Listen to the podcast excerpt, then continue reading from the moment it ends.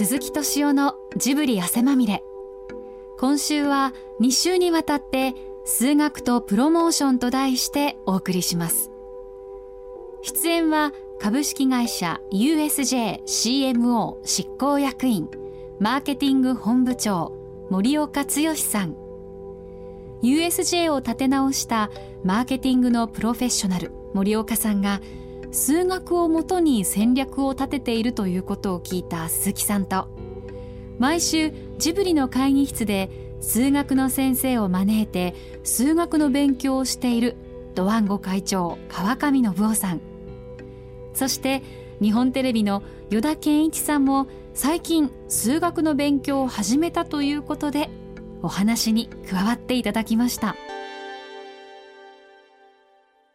まあとにかく今日僕が、まあ、今回森岡さんと川上さん、はい、もう今日会っていただこうと思ったのはねまあとにかくあのね森岡さんのその出された本最初の話につながるんだけれどとにかく数学でしょ？数式の羅列？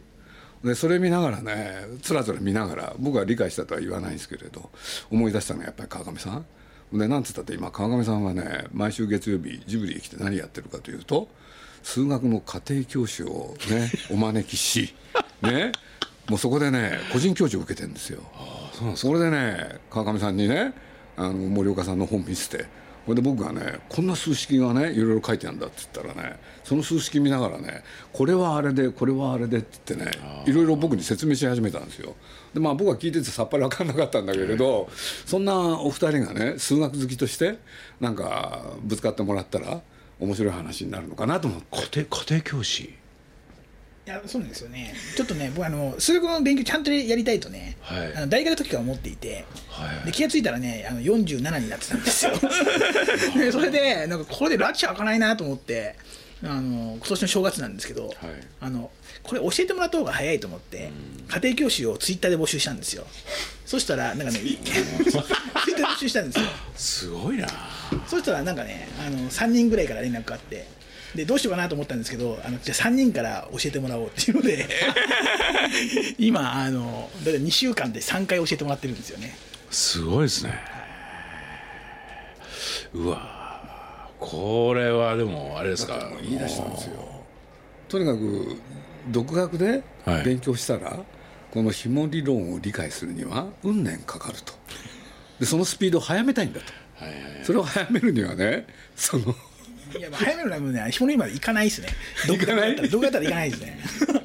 行かない行かない。やってあのそそそそのあのあの卒業して22から47まで間にあのいろんな数学の本でせいで23冊しかないんですよ。これこれちょっとどうしようもないなと思って。川口さんもともと理系の方だったんですあの僕化学ですね。はい、うん、なるほど。数学もともと興味を持ってらっしゃったんですか？あのね数学の興味っていうよりはあの僕ねあのなんかねあのブルーバックスとか好きなんですよね普通に、あの僕別にあのそんなに志高くないので、うん、別にあの数学を学びたいと言ってもそんなに志高くなくって、はい、あのそういうあのリーマン予想とかねなんか、あのフェルマーの最終定理とかあるじゃないですか、はい、でフェルマーの最終定理はまだましな方方だけどあのリーマン予想ぐらいから、はい、大体あのこの解けない難問っていうのが一体何を意味してるのかっていうことが 理解できない理解できないできないできないわけですよ。でそれであのソリューションで例えば紐理論とかもそうですし、はい、あのまあ、あの物理学の標準理論だとかあのそういうようなところでもいっぱいあの数式とか出てくるんですけどねあのそれがねもうさっぱり分かんないんですよ。あのあのでそれで物理学のブルーバックスとかとかとかはあのすごい比喩でごまかすんですよね。これはなんかでそれがね僕はすごい腹が立っていて。ででちょこっとだけ数式出していて実はこれなんだって言うんだけどあの、まあ、はっきりあの子供騙しの解説なわけですよ、そうですね。だからそこの本当のところをねあの知りたいっていうねあの欲求がずっとあったんですけど、まあ、だからだからあのあのそれをねちょっと理解教えてくれる人っていうのを募集して。素晴らしいですよね。このその工学心がこう興味を持ってそのためにそのアクションっていうのが理解やるためにね、はい要するにジブリの部屋一部屋月曜日占有していいかと。そうなんですよ。これでいいいいですよと。ジブリで何をやってるのか一つ明らかになりましたね。家庭教師の先生に数学を学んでるってすごい預けてその間に。いやでもあの数学ってあの範囲があまりにも多岐に分かれてるのでで数学者って言ってもその専門範囲以外のことは分からなくて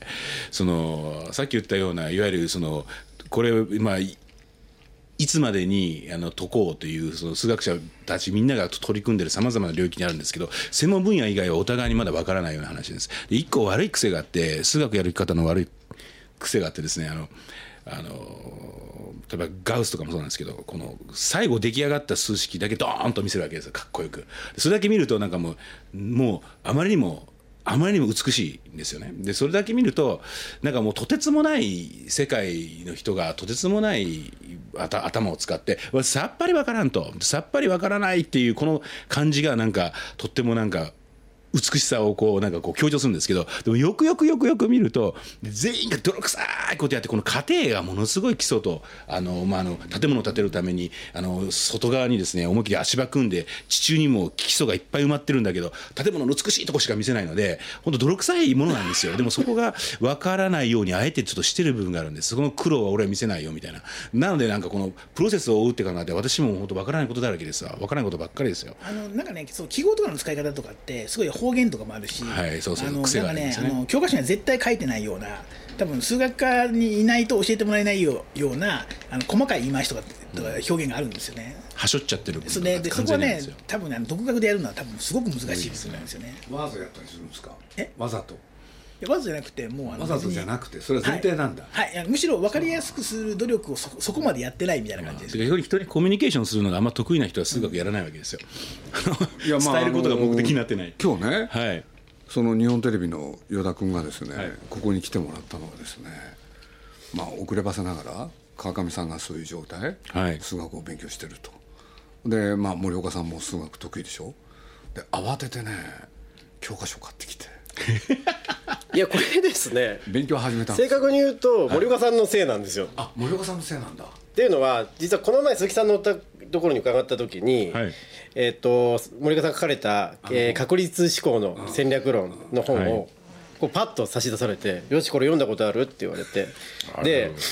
パッと開いたところがその、まあ、数式のページだったんですよね、はい、ちょっと胸焼けしまして。で僕もう本当度がつく文系で生きてきたのででうわこれ全然わかんないですっていう感じで戻したんですけどずっとそのことが気になってたんですよ。で僕買わせていただいたんですねその本を、はい、で買って前半書いてあることはすごい面白かったんですよ。ところが後半に行って確信に触れようとするとほぼ数式になるじゃないですか。でちょうど僕今自分のやってる仕事のこととかでも数学やったら足腰強くなるんじゃないかなっていうそのなんかこう、まあ、直感があって、それちょっと森岡さんの本読んでて感じた部分でもあったんです。ここから自分が仕事していく上でその人に伝えていったら一個こう予算を管理していったりっていうところの、まあ、振れ幅が大きくなってるので確率を上げたいってまさに考えてたところなのですごくこれはいいぞと思ってちゃんと読めるようになりたいと思ったんですけどまああの森川さんの本の書かれてることそのまま言うと高校のまあ1年生以上あ1年生ぐらいの数学の知識があればまあ読めますっていうことなんですけどやっぱり森岡さんもまあ川上さんそうなんですけど数学やられてた方なんで僕はそれでもちんぷんかんぷんだったんですねでこれはもう本当わかんないと思って数学の塾に1か月前ぐらいから実は通い始めましてですね。すごい。数学の塾どこですか？僕はちょっと渋谷で習ってるんですけど。すごいですね。でこれは。で社会人の数学の塾ってすごい少ないんですけど。大人向けのあるんですよ。で僕はでいや少ないんですけど。えなんていうところですか？なごみ。でしょ？あのなごみと数学文化者の2社しかないんですよ。で僕ね数学文化者の方に教わってるんですよ。そうなんです。僕はねその統計で僕一応いろんな、まあ、子供から思う老人の方までいろんな方いらっしゃるんですけど僕はとにかく、まあ、今日持ってきてますけど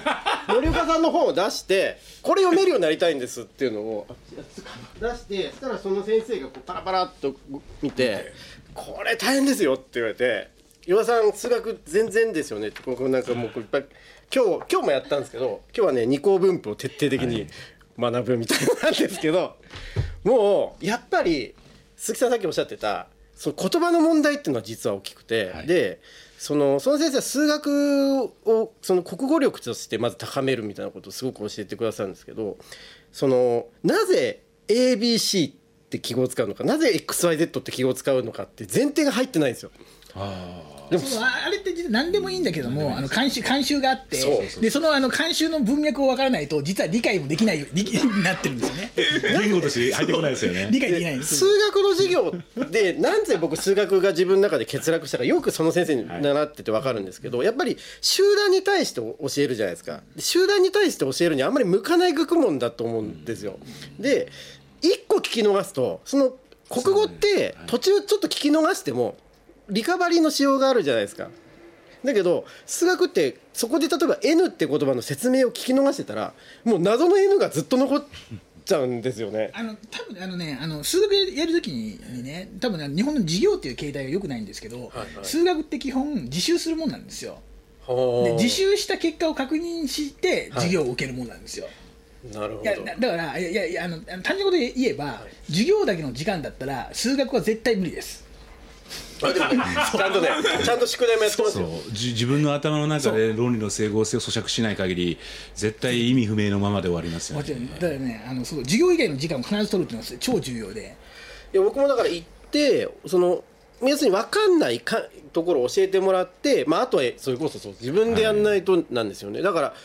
もう本当に入り口からやってますよ。あのななぜ ABC を使うのか XYZ を使うのかっていう。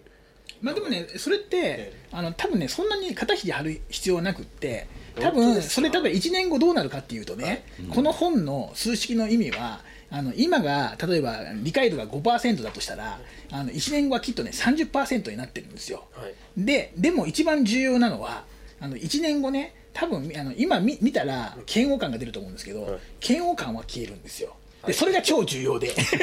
数学の場合は、まあ、それがそれがすごく重要で嫌悪感が消えてれば与えてる数式を使うのっていうのは実はすごく簡単なことだから、はい、あの実用上は問題ないレベルに間違いなくなります、でそのために嫌悪感を消すことが多分一番重要なんですよね。なんか受け入れるなんかあの数学では存在が理不尽なんですよね。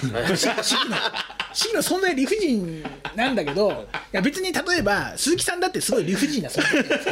理不尽な存在だけど、特に理不尽だからといって今あのすぐに締め子をしたいとか思わない。思わないですよね。あの別にもうあのそういうもんだから。だからそういうもんだっていうふうに数学数式が思えるかどうかが多分すごく重要で。やっぱり考え方にも影響がすごくあるなと思ってまして、はい、その数字じゃ説明できないよってエンターテインメントの世界って言いたいところあるじゃないですか、はい、なんかその半分コンプレックスみたいなところも含めて、ね、だけど数字説明できることもあるっていうことはちゃんとしやっぱ知った方がいいなっていうところにやっぱ行くんですよね。その森川さん書かれてるような確率をやっぱり上げていかなきゃいけないっていうところでいくとすごく今面白いです数学、まあ、入り口の入り口なんですけど。でも非常に今日はそれの話聞いていやきっかけにしていただいて本当に感謝します。というか私実はあの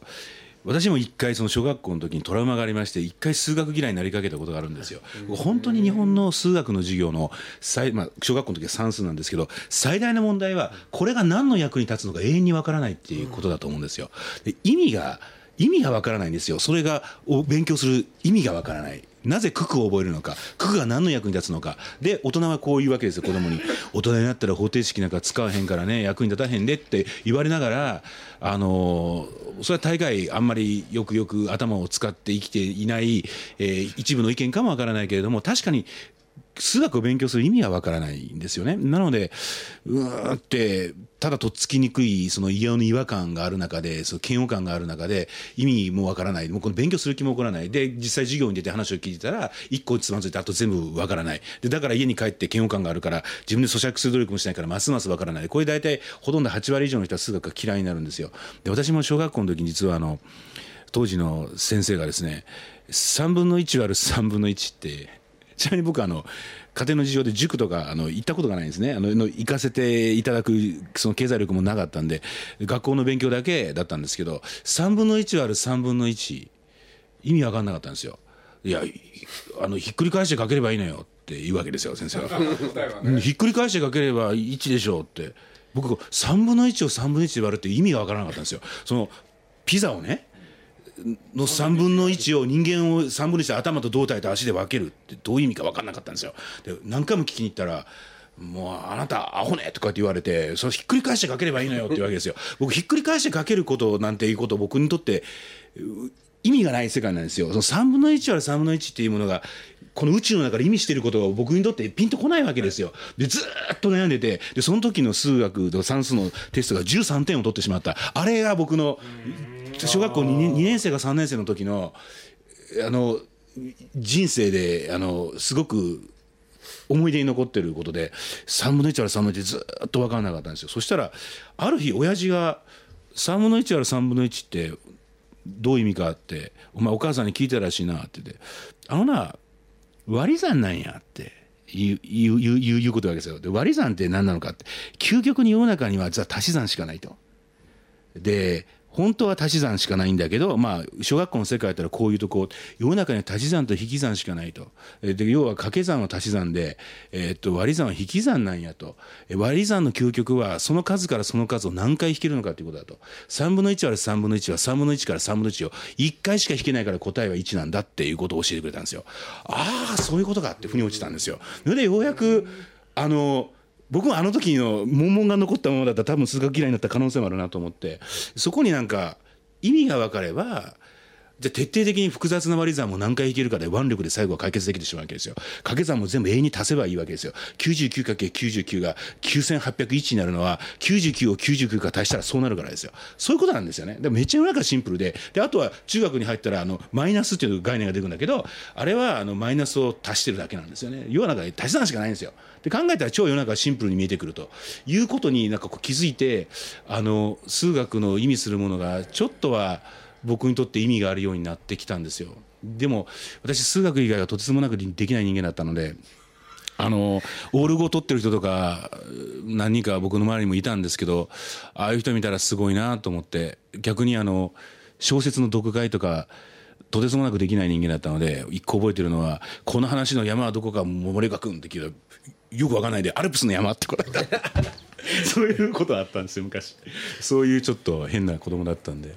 いやでもそれこそ僕あの最近暴いてるんですけど、はい、あの鈴木さんはとにかく世の中で直感の人だと思われてるのが僕はずっと疑わしいと思ってたんですけどでや でやっぱりそうじゃなかったってこの前ちょっと別の機会であのディズニーの高橋さんっていうズートピアのプロデューサーされてる方とちょっとお話鈴木さんも一緒にしてた時に2人ともあの例えば小学校の時にあの野球の成績表みたいな新聞に載ってますよね。日々。順位がどうだ打率がどうだっていう、あれを見るのがむちゃくちゃ好きでそこから順位予想とかこうあのまあ一番いいなんていうんですかねスターティングメンバーとかいろんなこと考えるのが好きででそれがそもそも好きだっていう話があってで鈴木さんってやっぱりその根っこは数字の人だと僕思うんですよね。で川上さんさっき言ってましたけどその上で最後は直感で判断するってところが大きくて決して数字を無視するわけじゃなくてだから鈴木さんみたいにあのみんなやろうとする人ってエンターテインメントの世界いると思うんですけど意外とそこすっ飛ばして最後の部分だけ鈴木さんみたいにやろうとすると絶対失敗するんですけど後ろ側にはその膨大な数字があって鈴木さんそれ読むのが絶対嫌いじゃないしむしろ好きなんですよ。ただそれはあんまり表に出ないっていうのがあってそういう意味ではやっぱり僕も数字をちゃんとその理解するっていうか数字を読むっていうことが面白いなと思ったんです。僕最初にあのその数学の授業行った時面白かったのはこれまあ数学やってる人からしたらなんてことない話なんですけどあの分布図たまたま載ってたので、じゃあなんかこれで一つお話から始めましょうかって言われたんですけど偏極線偏極点ってあるじゃないですか。で人口でも何でもいいけどこう点をバーって置いた時に絶対にその偏極点の中は68%になります。平均っていうのは録音の 60%, 68%の中全部入りますと選挙分布図の形は変わっても、偏極点のこの四角の中は絶対68%になる。でこれは例外がないんです。でその例外があるって思う思考回路が常にこうあるんですけどその数学の世界では絶対にここは例外がないっていうのがめちゃくちゃ面白かったんですよね。あこの68%の中にいろんなものあっても全部入っちゃうんだっていう。だからなんかその考え方が今まで全く持ってないものが入るなっていうなんかちょっと入り口が見えてあの分かってることが明確になるんですよね。なのでその余分なことを考える労力とか、ま、迷いから解き放られる部分はあります。ただあのだからといって分かることばかりではなくて、僕あのその数字をそのものは読んだり計算できたりすることよりも結局やってることはロジカルに考えるっていうことなんだと思うんですよ。突き詰めてロジカルに考えるってそれなぜかというとあの冒頭で言ったその目的は何が正しいのかっていうところから実際今日日々やってる一人一人の働いてるそのアクションまでがつながっていないと成功する確率が減るからですよねそのフローをしっかりと考える能力があれば別に数字が好きな人が数字を計算すればいいだけで究極的にやっぱりビジネスで大事なのはロジカルに考えるっていうことなんだと思うんですよ。で私のその本の中であのもう数式そのものを読み飛ばしてくださいっていうのは何回も何回も書いてるのは数式式そのものはですねあの、えっと、興味のある方は使えるようになればいいんですけどむしろそういうロジカルなフローで物事を考えるっていうことの重要性をあのご理解いただければなという願いで、まあ、そうしてたんですけどね多分それなんでかっていうとあのマーケティングって結局ねあのあるアクションに関して、うん、あのえー、どこまでの自由度のあの行動を選択できるのかって言ったらやるかやらないか。であとはあの量的なもので、はい、じゃあ金を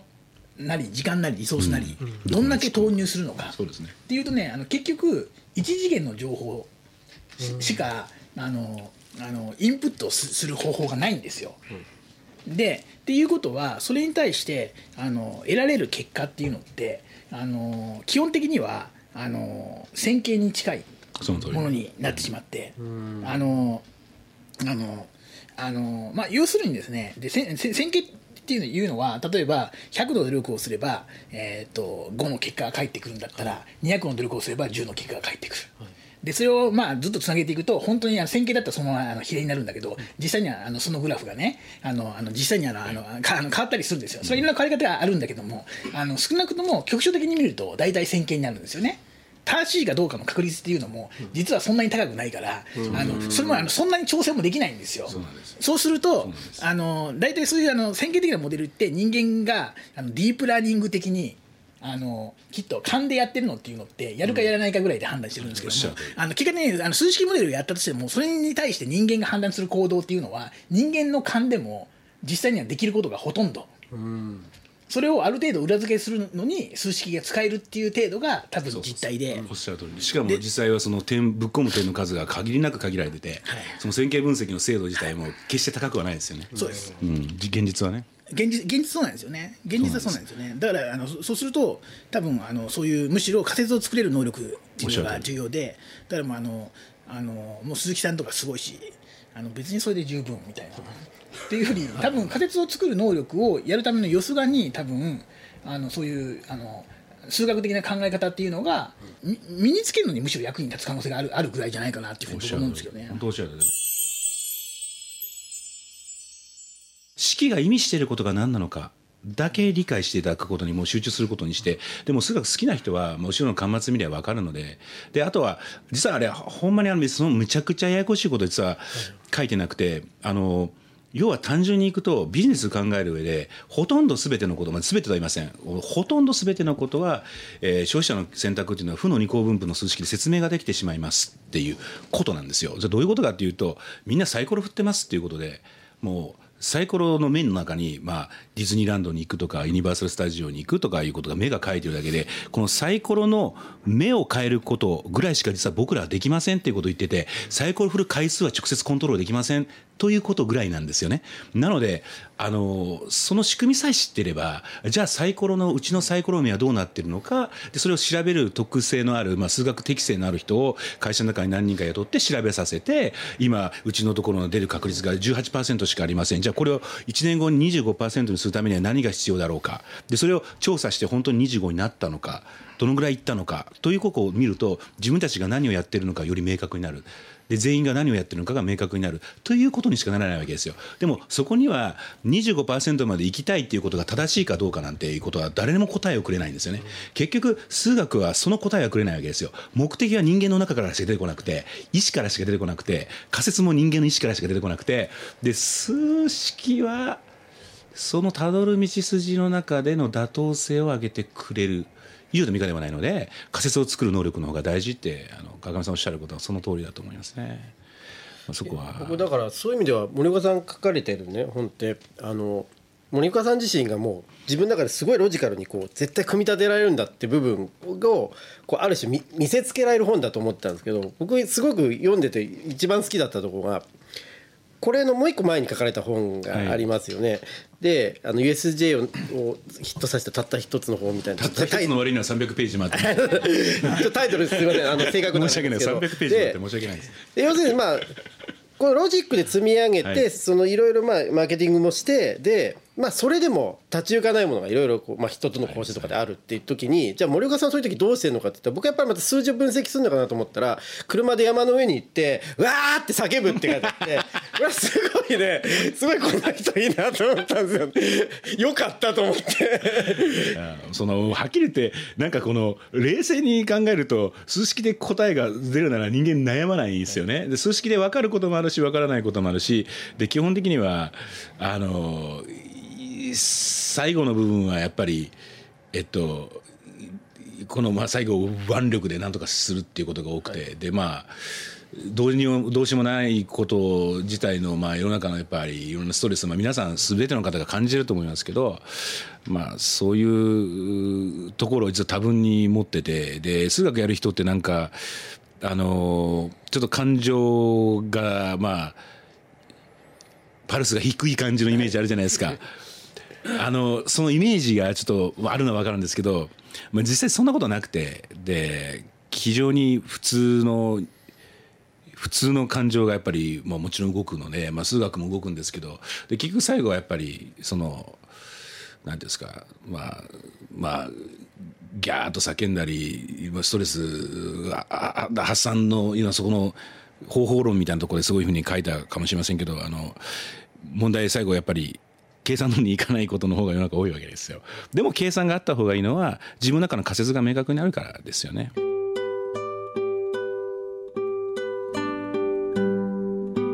学とプロモーション。いかがだったでしょうか？数学の世界は難しいけれど面白そうと思った方は角川書店から出版された森岡剛今西世紀著。確率思考の戦略論。USJ でも実証された数学マーケティングの力をお読みください。来週もこの続きをお送りします。お楽しみに。